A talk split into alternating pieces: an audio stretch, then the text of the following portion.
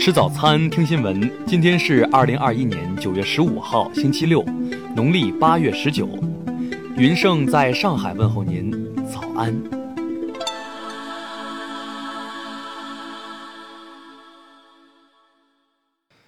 首先来关注头条消息。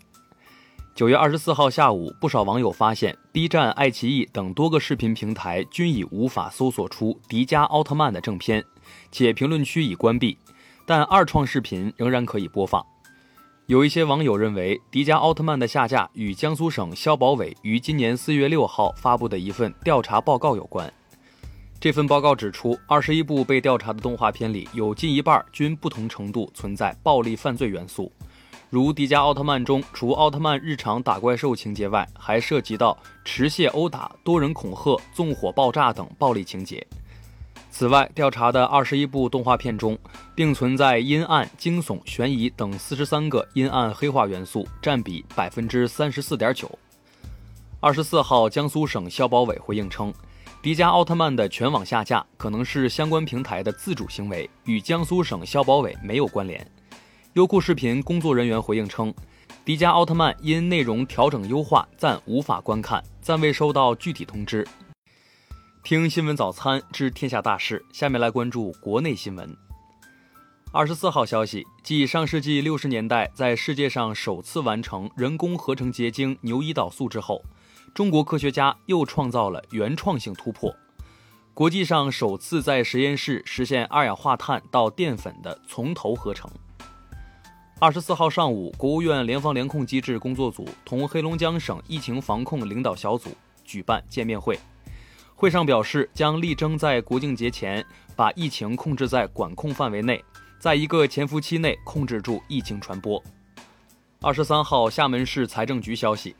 为进一步加强各项抗疫工作保障，厦门市日前紧急追加下达了第三笔资金，共四点四五亿元，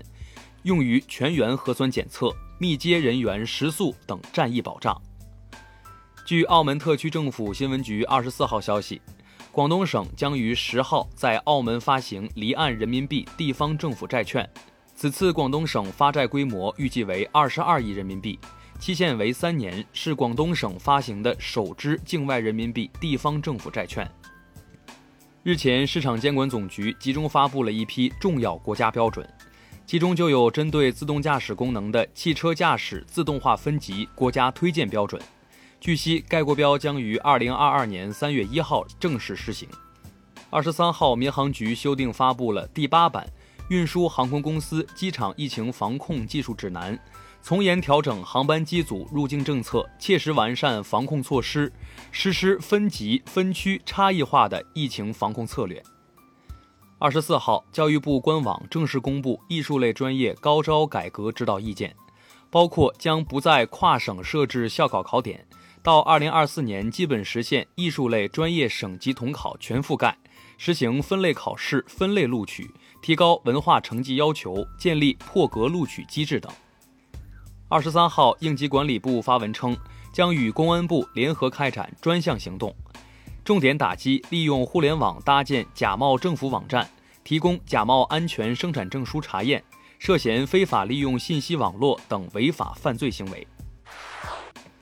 下面来关注国际新闻。当地时间二十三号凌晨二时，中国国药集团生产的五百万剂新冠疫苗运抵孟加拉国首都达卡。孟加拉国卫生官员接收了这批从中国采购的新冠疫苗。当地时间二十四号，俄罗斯中央选举委员会主席帕姆菲洛娃表示，根据选举结果，执政党统一俄罗斯党获得国家杜马中的三百二十四个席位。二十三号，古巴国家主席迪亚斯卡内尔在第七十六届联合国大会一般性辩论中发言，抨击美国正挑起危险的国际分裂，其行径具有强烈的种族主义影响和霸权意图。当地时间二十二号，印度比哈巴尔邦一法官要求一名强奸未遂犯为两千名女性免费洗熨衣服六个月。据悉，受罚者名为库马尔，是一名洗衣工人。二十三号，西班牙拉帕尔马岛火山喷发进入第五天，当地专家指出，由于火山持续喷发，可能会产生大量火山灰和有毒有害气体，对当地居民构成威胁。据日本自民党总裁选举投票仅剩四天时间，四名候选人各自出招，争取更多支持。二十四号，日本音乐人传奇乐队 X Japan 的队长 Yoshiki 发声支持河野当选。二十四号，法国调查新闻媒体报道，二零一九年至二零二零年间，法国至少五位现任部长的电话被以色列科技公司开发的飞马间谍软件攻击。韩国政府二十四号举行韩朝交流合作推进协议会，审议通过向推进对朝营养及卫生援助项目的民间团体提供支援的议案。据此，政府将从韩朝合作基金中拨款一百亿韩元支援有关团体。下面来关注社会民生新闻。针对网民关注珠心算为何被列入学科类培训的留言，北京市丰台区教委二十三号回复称。珠心算学习内容涉及小学数学学科内容，按照卫保法规定，特别是针对学龄前儿童，不得开展学科培训。二零二零年六月，河南株洲一住院老人自行走出医院，意外溺亡后，家属状告医院索赔二十一万元。近日，法院二审判决驳回老人家属的全部诉讼请求。